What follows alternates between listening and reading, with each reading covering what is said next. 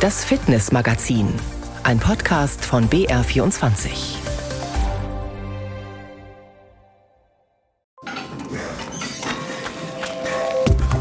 Cruisen Sie schon auf einem E-Bike oder treten Sie noch mit reiner Muskelkraft? Der Trend zur motorisierten Unterstützung hält jedenfalls an. 50 Prozent der Räder, die in Deutschland im Jahr verkauft werden, sind E-Bikes. Es gibt für jeden Geschmack mittlerweile das passende Rad. Also es gibt die Cargo-Bikes, es gibt leichte City-Räder, es gibt Abenteuerräder, E-Mountainbikes. Es gibt einfach für jeden Geschmack etwas, mittlerweile auch E-Rennräder. Für den Radelherbst stellen wir Ihnen die neuesten Modelle vor und was die so alles können. Und einer, der mit 80 Jahren noch unglaublich viel kann, ist Werner Ries vom TV Altdorf. Er hat den schwarzen Gurt im Jujutsu abgelegt und seine Vereinskollegen sind schwer beeindruckt. Für mich auch ein Vorbild, weil es ist kein Alter zu alt, dass man mit dem Sport aufhören muss. Das ist schön, wenn man im hohen Alter praktisch noch so agil ist und da mitmacht. Ich trainiere auch viel, aber ich glaube, das bis ins hohe Alter zu halten wie der Werner, das ist schon auch eine Herausforderung. Mehr dazu hören Sie gleich. Ich bin Uli Nikola und freue mich auf die nächste knappe halbe Stunde mit Ihnen in Bewegung, zumindest gedanklich. Denn auch unsere Wahrnehmung und Achtsamkeit spielen für die Fitness eine wichtige Rolle. Das erklärt uns gleich eine Expertin von der Uni Regensburg. Wir starten mit heißen Beats auf der Tanzfläche, nämlich mit Hip-Hop. Nächsten Dienstag beginnt die Weltmeisterschaft in Polen und die Nürnberger Turniertanzgruppe Sunrise Project hat gute Erfolgschancen. Denn die junge Tanzcrew ist deutsche Vizemeisterin. Julia Hofmann war bei einer der letzten Proben dabei. In weißen Sneakern, schwarzen Hosen und orange-schwarzen Kapuzenshirts mit Flammenmotiv wollen die 23 Mädchen und Jungs die Tanzfläche in Polen zum Glühen bringen. Ihre Bewegungen im letzten Training vor dem Wettkampf sind kraftvoll, schnell, auf den Punkt und teilweise sogar akrobatisch. Trainer Flo Hautzenberger hat kurz vor der WM noch Zusatztrainingseinheiten in einer Turnhalle angesetzt. Trotz Schulstress sind alle gekommen. Und die sind richtig heiß schon drauf, die wollen tanzen, die wollen das alles mal miterleben. Ich meine, in der Konstellation tanzen sie erst ein Jahr zusammen und freue mich einfach drauf, wenn die da auf der Fläche stehen. Die freuen sich selber, glaube ich, auch total. Das Team nennt sich Sunrise Project und trainiert normalerweise in der Nürnberger Tanzschule Dance Max. Sie sind alle zwischen 12 und 18 Jahre alt, wurden für dieses Team extra gecastet und trainieren sehr ehrgeizig, fokussiert, sehr diszipliniert und sind jetzt in Topform. Und sie wissen genau, warum sie zusätzlich zur Schule so viel Zeit für das Hip-Hop-Tanzen investieren. Adiela zum Beispiel ist 15 Jahre alt, tanzt seit sie denken kann und brennt für Hip-Hop. Dass man sich einfach, also so wie man sich gerade fühlt, dass man sich so austanzen darf in welcher Bewegung du möchtest, auf welche Art, mit welcher Musik. Weil Hip-Hop ist ja nicht nur ein Song mit einem Beat, sondern alles. Für mich ist es am wichtigsten, dass man zeigt, dass man es fühlt. Also, dass die Leute nicht so, ah ja, das ist jetzt einstudiert, sondern ja, okay, der fühlt's und das ist krass, so, ja. Und richtig krass sind auch ihre bisherigen Erfolge. Sie reisen als deutsche Vizemeister ihrer Altersklasse nach Polen und werden sich dort mit über 30 anderen Teams aus der ganzen Welt messen. Alleine, dass sie sich dafür qualifiziert haben, ist für die jungen Tänzerinnen und Tänzer ein Triumph. Aber sie wollen sich auch behaupten, mindestens eine Runde weiterkommen, und dafür wird heute bis zur letzten Minute an den kleinsten Details gefeilt. Jetzt nicht, nee, nicht nach hinten. Du musst nach vorne. Publikum. Familie, Freunde und Lehrer, alle sind stolz auf sie und das erhöht natürlich den Erwartungsdruck bei den Hip-Hoppern von Sunrise Project. Stress und Lampenfieber gehören bei Wettkämpfen immer mit dazu. Aber auch da haben sie eine sehr coole Einstellung, wie die 16-jährige Celine erklärt. Einzige, was halt passieren kann, ist, dass man einen Blackout bekommt vor Aufregung. Aber ich denke, wir sind alle, glaube ich, da schon relativ professionell, dass wenn mal ein Fehler passiert, man einfach weitermacht und nicht aufgibt. Outfits und Choreografie sitzen, Team Spirit und Energie stimmen. Also auf zur Weltmeisterschaft. Franken drückt die Daumen. Schiffrin oder Dürr? Lena Dürr! Das gibt's doch nicht! Sechshundertstel! Lena Dürr gewinnt in Spindlermühle. Wahnsinn! Die Münchnerin kann die Dominanz von Schiffrin hier zumindest mal kurzzeitig beenden. Das war Anfang des Jahres im tschechischen Spindlermühle, als Lena Dürr den Weltcup-Slalom gewonnen hat, dank einer grandiosen Aufholjagd auf Michaela Schiffrin. Nächstes Wochenende ist Weltcup-Auftakt in Sölden in Tirol, doch die deutsche Skirennläuferin Lena Dürr geht erst Mitte November im finnischen Levi an den Start. Natürlich trainiert sie das ganze Jahr auf Skiern, doch das ist nicht alles. Es gibt natürlich ein Programm bei uns, das muss man abspulen. Also da gehört natürlich Beintraining dazu, Rumpfkraft, Ausdauertraining, also all die Dinge stehen auf unserem Plan. Wenn ich jetzt sagen würde, eine Sportart, die quasi meine Spaßsportart ist, dann würde ich sagen Tennis. Das ist so die Sportart, die quasi nicht in einem klassischen Trainingsplan zu finden ist. Die findet dann eher außerhalb vom Plan statt oder mal als Spiel- und Spaßeinheit. Aber sonst können wir als Skifahrer eigentlich tatsächlich sehr divers trainieren, haben viele, viele verschiedene Bausteine in unserem Konditionstraining. Und ähm, das macht Spaß und wird nie langweilig. Also insgesamt mag Skirennläuferin Lena Dürr das vielseitige Trainingsprogramm ihres Profisports mit wechselnden Kraft- und Ausdauereinheiten und diesen Mix empfiehlt sie auch allen Freizeitsportlerinnen und Sportlern, ob allein oder mit anderen. Ausdauertraining mache ich tatsächlich gerne alleine, weil ich dann einfach meine Pace radeln kann, mein Tempo bergaufgehen kann. Im Kraftraum sind wir immer zusammen unterwegs und macht natürlich auch mehr Spaß, je mehr Leute da Gewichte stemmen. Also Ausdauertraining ist natürlich immens wichtig, aber ich glaube auch, dass äh, Krafttraining nicht zu unterschätzen ist, auch als Freizeitsportler und natürlich einfach Sachen, die, die außenrum Spaß machen, also die Sportarten an sich. Je breiter man aufgestellt ist, glaube ich, desto mehr Spaß macht es und desto fitter ist man auch aufgestellt. Für mehr Fitness auch im Alltag empfiehlt Skirennläuferin Lena Dürr vor allem das Training mit dem eigenen Körpergewicht. Das geht überall und ganz kostenlos. Dafür hat sie auch gleich ein paar Anregungen parat. Ganz klassisch vielleicht Unterarmstütz, denke ich mal, ein paar dynamische Sachen dazu, Beinheben, aber auch viele Sachen im Stand. Also das ist auch was, worauf wir auf achten und sicher auch Freizeitsportler darauf achten sollte, dass er sich bewegt, wie ein Mensch sich natürlicherweise auch bewegen würde. Also vielleicht nicht allzu viele Maschinen, sondern wirklich freie Übungen im Stand, also wenn ich nicht äh, regelmäßig am Rumpftraining dran bleibe, dann bekomme ich auch mal schneller Kreuzweh. Deswegen, das ist, glaube ich, was. Rumpfstabilität bringt einen für vielen Sachen weiter, aber je nach Baustelle natürlich individuell. Wie fit die 32-Jährige selber in die Weltcup-Saison startet, das können Sie Mitte November in Levi verfolgen. Nach Niederlagen gibt es im Sport ja oft die Redewendung Aufstehen, Krone richten und weitermachen. Für Werner Ries, Sportler beim TV Altdorf im Nürnberger Land, gilt dieses Motto ganz gewiss. Nur, dass der 80-Jährige eben nicht seine Krone richtet, sondern seinen schwarzen Gurt zurechtrückt. Die japanische Kampfkunst Jujutsu ist seine Leidenschaft und die lässt er sich auch trotz diverser Schicksalsschläge nicht nehmen. Davon konnte sich Reporter Tobias Burkhardt beim Training überzeugen. Ein Hechtsprung auf die Matte, grazil abgerollt über die rechte Schulter Nächste Kombination. Rolle rückwärts, hochgestemmt in den Stand. Kein Problem, diese Aufwärmübungen für Werner Ries. Mit 80 Jahren ist er mit Abstand der älteste beim Jiu-Jitsu-Training des TV Altdorf. Die Halle ist voll, lockeres Paartraining am Anfang.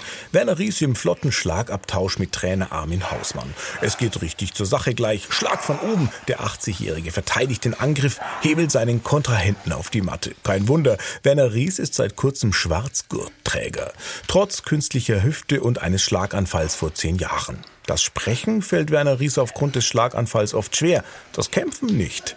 Werner Ries mit Trainer Armin an seiner Seite. Wie stolz ist man jetzt in diesem Alter, den Schwarzgurt zu tragen mit deiner Vorgeschichte? stolz, gut. Ist es so wahrscheinlich gewesen, dass er so einen Schwarzgurt macht? Das ist ja schon eine richtig äh, gute Nummer eigentlich. Ja, es war eigentlich letztes Jahr bei unserem 30-jährigen Jubiläum, hat er die Ehrennadel in Gold gekriegt und da haben wir den Entschluss gefasst, Schwarzgurt. Ja, und dann haben wir jetzt ein Jahr lang trainiert, drei bis vier Mal die Woche. Also alle Achtung zum Werner. Erst mit 56 Jahren hatte Werner Ries einst mit Jiu-Jitsu angefangen. Schnell zeigt sich sein Talent. Auch heute mit 80 kann Werner alle Übungen mitmachen.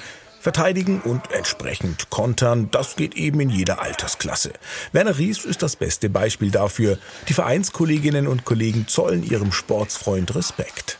Für mich auch ein Vorbild, weil es ist kein Alter zu alt, dass man mit dem Sport beginnen oder aufhören muss. Das ist schön, wenn man im hohen Alter praktisch noch so agil ist und da mitmacht. Ich trainiere auch viel, aber ich glaube, das bis ins hohe Alter zu halten wie der Werner, das ist schon auch eine Herausforderung. Werner Ries ist Witwer und lebt allein. Der Verein gab und gibt ihm stets Halt. Gerade weil er hier nicht geschont, sondern ernst genommen wird. Werner Ries im Nahkampf mit Trainerin Monika. Mit einem schnellen Hebel legt er seine Kontrahentin auf die Matte. Die freut sich über den Ehrgeiz ihres Schützlings, gibt ein kurzes Interview, während Werner sie mit aller Kraft auf dem Boden hält. Monika Völkel auf der Matte liegend. Man macht nicht vielleicht die ganz spekulärsten Sachen, aber ansonsten macht er alles mit. Werner, nicht die erste Frau, die du auf die Matte gelegt hast, oder? Nein. Nein. Nein. Hinfallen, aufstehen, weiterkämpfen. Jiu-Jitsu ist seine Leidenschaft. Werner Ries will damit weitermachen, solange es eben geht. Ein tolles Beispiel, das wirklich Mut macht. Werner Ries aus Altdorf hat mit 80 Jahren den schwarzen Gurt in der Kampfsportart Jiu-Jitsu gemacht. Ein besonderer Fitnesstrend ist Mindfulness, also auf Deutsch Achtsamkeit. Denn nicht nur unser beruflicher Alltag ist meist durchgetaktet und optimiert, sondern auch sehr oft der Sport, sei es der ständige Blick auf die Fitnessuhr oder auf die Trainingspläne. An der Uni Regensburg gibt es zu Motion und Mindfulness sogar einen Masterstudiengang und ich spreche jetzt mit Professor Petra Jansen vom Lehrstuhl für Sportwissenschaft darüber, was Achtsamkeit im Leistungs- und Freizeitsport bewirkt. Frau Professor Jansen, was bedeutet denn Mindfulness, also Achtsamkeit im Sport erstmal grundsätzlich? Ja, also Achtsamkeit ist kein neuer Begriff, sondern stammt eben aus dem Buddhismus. Und wir haben hier eher so eine westliche Definition von Achtsamkeit, die auf Jean Kabat-Zinn zurückgeht. Und da meint eben Achtsamkeit die Fähigkeit, im jetzigen Moment nicht wertend präsent zu sein. Das ist so die allgemeine Definition und die kann man natürlich auf den Sport übertragen. Wenn Sie sich mal vorstellen, Sie machen einen Tennisaufschlag, dann bedeutet Achtsamkeit genau bei diesem Tennisaufschlag zu sein und nicht darüber nachzudenken, wie es denn wäre, wenn der Tennisaufschlag jetzt nicht präzise platziert wird. Und welchen Nutzen hat dann diese Achtsamkeit in dem Moment? Ja, zunächst sind Sie eben wirklich ganz bei der Sache, fokussierter im Leistungssport. Ob das jetzt wirklich einen Einfluss auf die Leistung hat, das ist wissenschaftlich noch nicht erwiesen. Da fehlen einfach die Studien. Auch Leistungssportler, die fühlen sich ja auch unter Druck in vielen Situationen. Und wenn sie Achtsamkeit praktizieren, dann merken sie, dass ihnen der Druck so ein bisschen genommen wird. Gilt das denn im Freizeit- und Hobbysportbereich genauso? Ja, im Hobbysportbereich, da muss man auch so ein bisschen unterscheiden, weil dieser Hobbysportbereich, der ist meines Erachtens eben auch sehr groß. Also es gibt da Freizeitsportler, die sind schon sehr ambitioniert und betreiben das auch kompetitiv und die nutzen Achtsamkeit auch zur Leistungsoptimierung. Aber generell dient es eben auch zur Stressreduzierung und Gesunderhaltung und zur Persönlichkeitsentwicklung weil Achtsamkeit hat eben auch einen positiven Einfluss auf die Emotionsregulation. Also man kann besser mit Emotionen umgehen. Das sind viele positive Effekte, die Sie da aufzählen. Aber wenn man Achtsamkeit im Sport praktiziert, um seine Leistungen zu verbessern, widerspricht sich das nicht?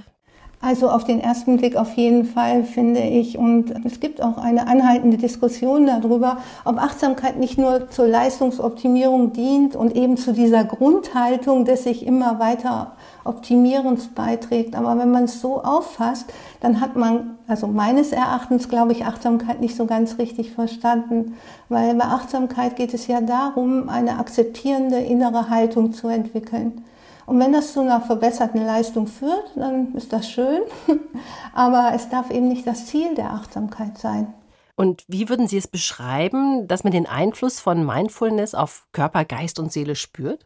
Also erstmal ist es individuell, aber es gibt ja in der Achtsamkeitspraxis viele Übungen, die auch so auf die Wahrnehmung des Körpers abzielen. Und da spürt man schon den Körper anders als sonst. Man nimmt ihn anders wahr, wertfrei.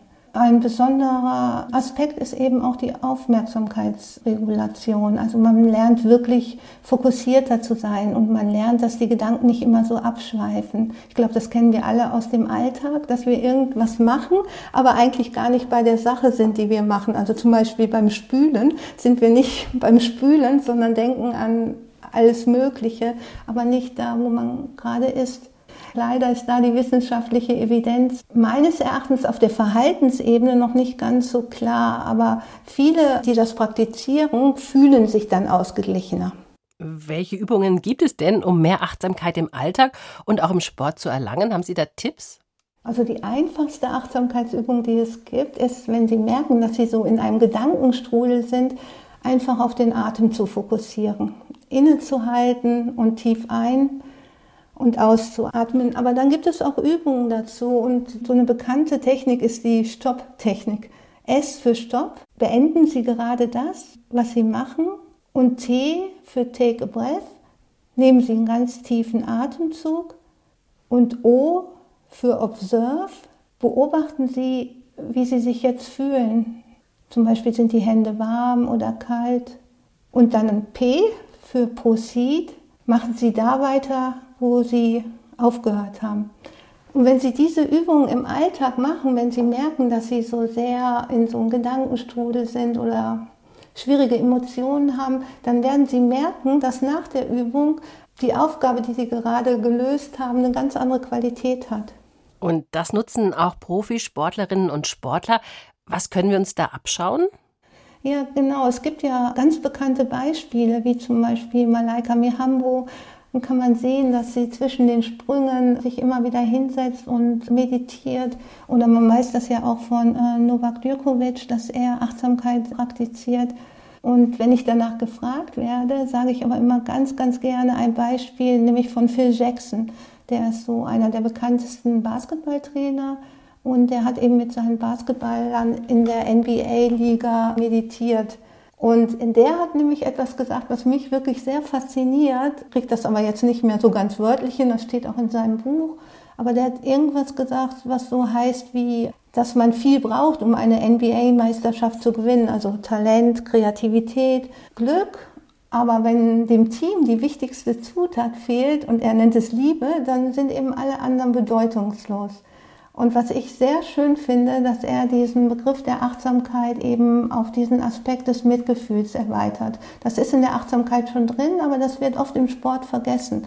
Sie selber haben ja auch ein Buch geschrieben, das im Dezember herauskommt. Es heißt Selbstmitgefühl im Sport. Worum geht es dabei genau? Mir gefällt eben diese Mitgefühlskomponente bei der Achtsamkeit sehr gut. Und in diesem Buch beschreibe ich, wie man selbst sich eben wie einen besten Freund oder eine beste Freundin behandelt, wenn es in Niederlagen mal schwierig wird. Und Selbstmitgefühl ist ein wissenschaftliches Konzept, welches von Christine Neff entwickelt wurde. Und ich habe das auf den Sportbereich hier für Deutschland übertragen. Also Selbstmitgefühl hat drei positive Komponenten, also sich wie einen guten Freund behandeln oder eine gute Freundin und als zweites auch die Achtsamkeit. Und die dritte Komponente ist die verbindende Menschlichkeit, dass man sich eben auch bewusst macht, dass es anderen Menschen in Krisen auch so geht wie einem selbst. Das hilft manchmal ein bisschen, dass man sich nicht so alleine fühlt und dadurch kann man Mitgefühl für sich selbst entwickeln. Und das hilft wieder, aus diesen Krisen ähm, gut herauszukommen, weil Niederlagen gehören im Sport dazu. Und mit der Prämisse, dass dieser liebevolle Umgang der Leistung nichts wegnimmt. Ganz im Gegenteil, er fügt ihr was hinzu. Also ein liebevoller Umgang mit uns selbst, das empfiehlt Professor Petra Jansen vom Lehrstuhl für Sportwissenschaft an der Universität Regensburg. Ihr neues Buch Selbstmitgefühl im Sport erscheint Ende des Jahres im Springer Verlag. Frau Jansen, herzlichen Dank für das Gespräch. Ja, sehr gerne. Fahren Sie schon E-Bike oder überlegen sich gerade, ob Sie sich eins anschaffen sollten? Dann liegen Sie voll im Trend, denn 2,2 Millionen E-Bikes wurden allein im vergangenen Jahr in Deutschland gekauft. Das ist knapp die Hälfte aller verkauften Fahrräder. Die Tendenz ist seit Jahren steigend. Und auch die Technik und die Einsatzmöglichkeiten der E-Bikes wachsen mit. Frauke Gerbig hat sich einige Modelle zeigen lassen, zuallererst ein neues Lastenrad. Stellst dir einen relativ leichten Gang ein, nimmst ein kleines bisschen Schwung und los geht's und guckst einfach immer nur nach vorne, da wo du hinfahren willst. Und was das Lenken angeht, in engen Kurven, musst du einfach an so einen Einkaufswagen denken, relativ aufrecht bleiben, das Rad gar nicht richtig doll in die Kurve lehnen und alles ist gut. Also es ist schon ungewohnt. Man muss sich tatsächlich ein bisschen einfahren. Ja, ja, ich empfehle auch jedem und, und jeder, wenn so ein Rad in Betracht kommt, das zu kaufen, das natürlich mal Probe zu fahren. Gerade mache ich mich vor dem Münchner Verkehrsmuseum mit dem Packstar 270 vertraut. Einem Transportrad, das vorne eine Box für den Großeinkauf oder drei Kindersitze hat. Josh Schenk, Werkstattleiter beim Pressedienst Fahrrad, der heute die neuesten Radmodelle vorstellt, hat mir erklärt, wie ich dieses massiv wirkende Bike fahren soll. Sofort kräftig in die Pedale treten und über das Vorderrad hinweg nach vorne schauen. Erst bin ich etwas angespannt, mit diesem Riesenteil zu fahren, dann drehe ich selbstbewusst meine Runden. Hier in dem Fall mit dem Riesen Müller haben wir eine EPP-Box.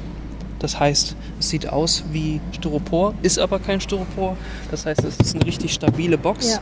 die dann auch natürlich für viel Sicherheit sorgt. Das heißt, wir haben eine Fahrgastzelle für die Kinder, dass wenn es zu einem Unfall kommt, sitzen die da drin sicher und Anschnallgurte. Das heißt, die Kinder fallen auch nicht raus. Sind die Kinder groß genug, können sie über eine kleine Stufe an der Seitenwand einsteigen.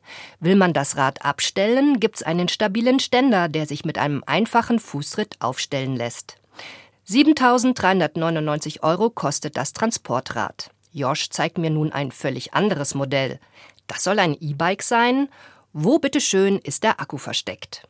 Da hätte ich hier zum Beispiel das E-Strada von Stevens. Da haben wir den Akku integriert im Unterrohr nicht entnehmbar, aber total schlank, kaum sehbar. Und dann auch mit einem Pinion-Getriebe. Das heißt, wir haben hier neun Gänge und das Ganze über den Gates Carbon Riemen steuert hinten an die Narbe mit dem kleinen Malemotor. Klar, mit diesem E-Bike lässt sich keine Tagestour planen.